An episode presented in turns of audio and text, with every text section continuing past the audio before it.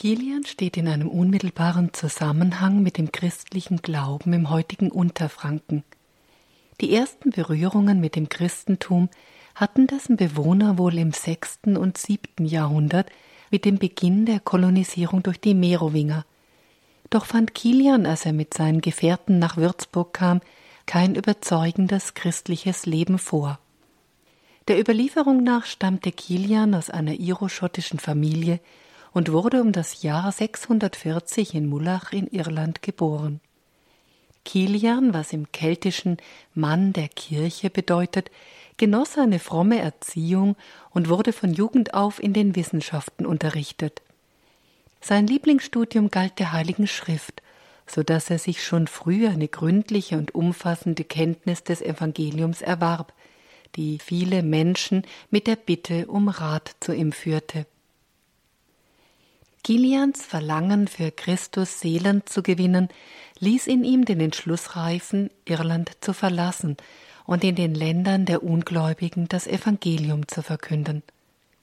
Mit seinen Mitstreitern, darunter der Priester Kolonat und der Diakon Totnan, reiste Kilian im Jahre 685 durch Frankreich in das heutige Franken, wo er beschloss zu bleiben. Um seiner Aufgabe mit dem entsprechenden Segen nachkommen zu können, begab er sich jedoch zuerst nach Rom, um vom apostolischen Stuhl die Sendung und Vollmacht zur Verkündigung des Evangeliums zu erlangen. Nachdem Kilian diese von Papst Konon erhalten hatte, kehrten die frommen Männer nach Würzburg zurück wo sie zuerst die deutsche Sprache erlernten und mit Gebet und Betrachtung sich auf ihr heiliges Werk vorbereiteten. Besonders geschätzt waren Kilian und seine Mitstreiter zunächst aufgrund ihrer praktischen Kenntnisse beim Ackerbau, in der Holzwirtschaft und in der Viehzucht. So kann man die iroschottischen Mönche auch als Entwicklungshelfer verstehen, da die von Irland ausgehende Missionsbewegung immer auch ein Stück Kultivierung und Zivilisierung des rückständigen Mitteleuropas war. Nachdem Kilian der fremden Sprache mächtig war, trat er unter den Heiden auf und beeindruckte die Menschen mit seinen Worten, Heilungen und Wundern, so dass viele zum Glauben kamen und sich taufen ließen.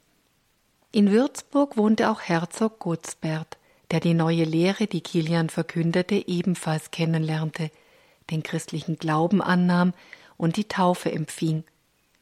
Doch Kilian kritisierte den Lebenswandel Gotsberts und forderte der Überlieferung nach von ihm, dass er sich von der Witwe seines Bruders trenne, da eine Heirat der Schwägerin Galana zwar nach römischem Recht erlaubt war, jedoch nicht nach kirchlichem.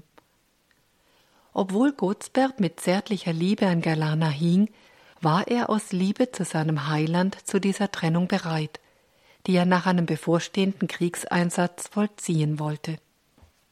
Galana jedoch war ein stolzes und herrschsüchtiges Weib. Es entbrannte in ihr ein Hass bei dem Gedanken, den Herzog und seinen Hof meiden zu müssen. Während nun Gotsbert im Krieg abwesend war, fasste sie den Entschluss, Kilian und seine Gefährten beim nächtlichen Gebet ermorden zu lassen. Den gezückten Schwertern streckten Kilian, Kolonat und Totnan die Bibel entgegen, was die Täter, häufig ist auch nur von einem Täter die Rede, nicht daran hinderte, die Bluttat durchzuführen und die Männer zu enthaupten. Der Betsaal, unter dem die Leichname mitsamt den Kreuzen, Kelchen, Büchern, Reliquienkapseln und liturgischen Gewändern verscharrt worden waren, wurde in einen Pferdestall umgewandelt, den die Pferde jedoch verschmäht haben sollen. Als der Herzog zurückkam, vernahm er von Galana die Lüge, dass Kilian fortgezogen sei und sie dessen Aufenthaltsort nicht kenne. So glaubte sie, ihre Freveltat verheimlicht zu haben und fortan beim Herzog bleiben zu können. Dieser ließ im ganzen Land vergeblich nach Kilian suchen. Vor Gott konnte Gailana das Verbrechen jedoch nicht verbergen. Er, der Gerechte, offenbarte es in einer schrecklichen Weise, indem der Mörder selbst seine Tat nicht verheimlichen konnte. Er wurde rasend und rief fortwährend Kilian, wie schrecklich verfolgst du mich, mit unausstehlichem Feuer brennst du mich, bis er eines elenden Todes starb. Gailana wurde von einem bösen Geist besessen und starb am Wahnsinn. Das Volk sah darin einen Beweis für die Kraft der neuen Religion und wurde durch diese Offenbarung der göttlichen Gerechtigkeit im Glauben gestärkt. Bischof Burkhard von Würzburg ließ Kilians Gebeine am 8. Juli 752 erstmals erheben, daher das Datum für seinen Gedenktag. Dabei fand sich auch das Kilians-Evangeliar, das noch die Blutspuren des Martyriums der drei Frankenapostel trug. Noch heute ist dies in der Würzburger Universitätsbibliothek zu sehen. Im Jahre 788 wurden Kilians Reliquien und die seiner zwei Mitstreiter in Anwesenheit von Karl dem Großen in den über der Stätte des Martyriums erbauten Dom überführt, was einer lokalen Heiligsprechung gleichkam. Der Nachfolgebau ist das heutige Neumünster mit dem Kiliansgrab. Kilian wurde spätestens 807 zum fränkischen Reichsheiligen und gewann dadurch auch überregionale Bedeutung. Er ist der Hauptpatron der Diözese Würzburg, der Schutzpatron der Stadt Würzburg und Heilbronn, des Frankenlandes und des Bistums Erfurt. Auch in den von Würzburg aus missionierten Gebieten wie in Paderborn verbreitete sich die Verehrung. Die heiligen Hatumar und Badurat, Paderborns erste Bischöfe, hatten den Kult zusammen mit Reliquien des Heiligen von Würzburg mitgebracht. Im frühen Mittelalter gab es im Bistum Paderborn mehr Kilianskirchen als in der Kiliansdiözese Würzburg selbst. Kilian ist der Patron der Tüncher und Weißbinder. Angerufen wird er gegen Augenkrankheiten, Gicht und Rheuma. Dargestellt mit Krummstab und Schwert sowie mit seinen Mitstreitern Totnan und Kolonat. Da seit den napoleonischen Kriegen die Reliquien der Frankenapostel verschollen waren, kam es erst nach ihrer Wiederentdeckung 1849 zu einer Neubelebung der Kiliansverehrung, und nach und nach wuchsen rund um die kirchlichen Feierlichkeiten weltliche Veranstaltungen wie die Kiliani-Messe und der Markt, der bis ins Jahr 1030 zurückreicht. Während der über 16-monatigen Innensanierung der Kathedralkirche waren die Häupter der Bistumspatrone im Neumünster aufbewahrt worden.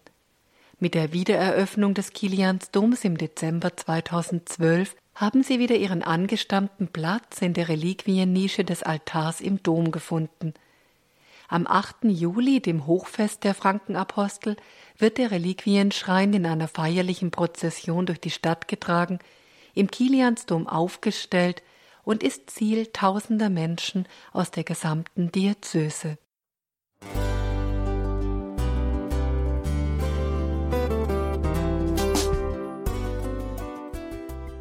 Liebe Zuhörerinnen und Zuhörer, vielen Dank, dass Sie unser CD- und Podcast-Angebot in Anspruch nehmen.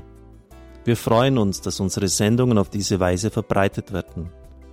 Dieser Dienst ist für Sie kostenlos. Für uns ist er allerdings mit einem nicht unerheblichen finanziellen Aufwand verbunden.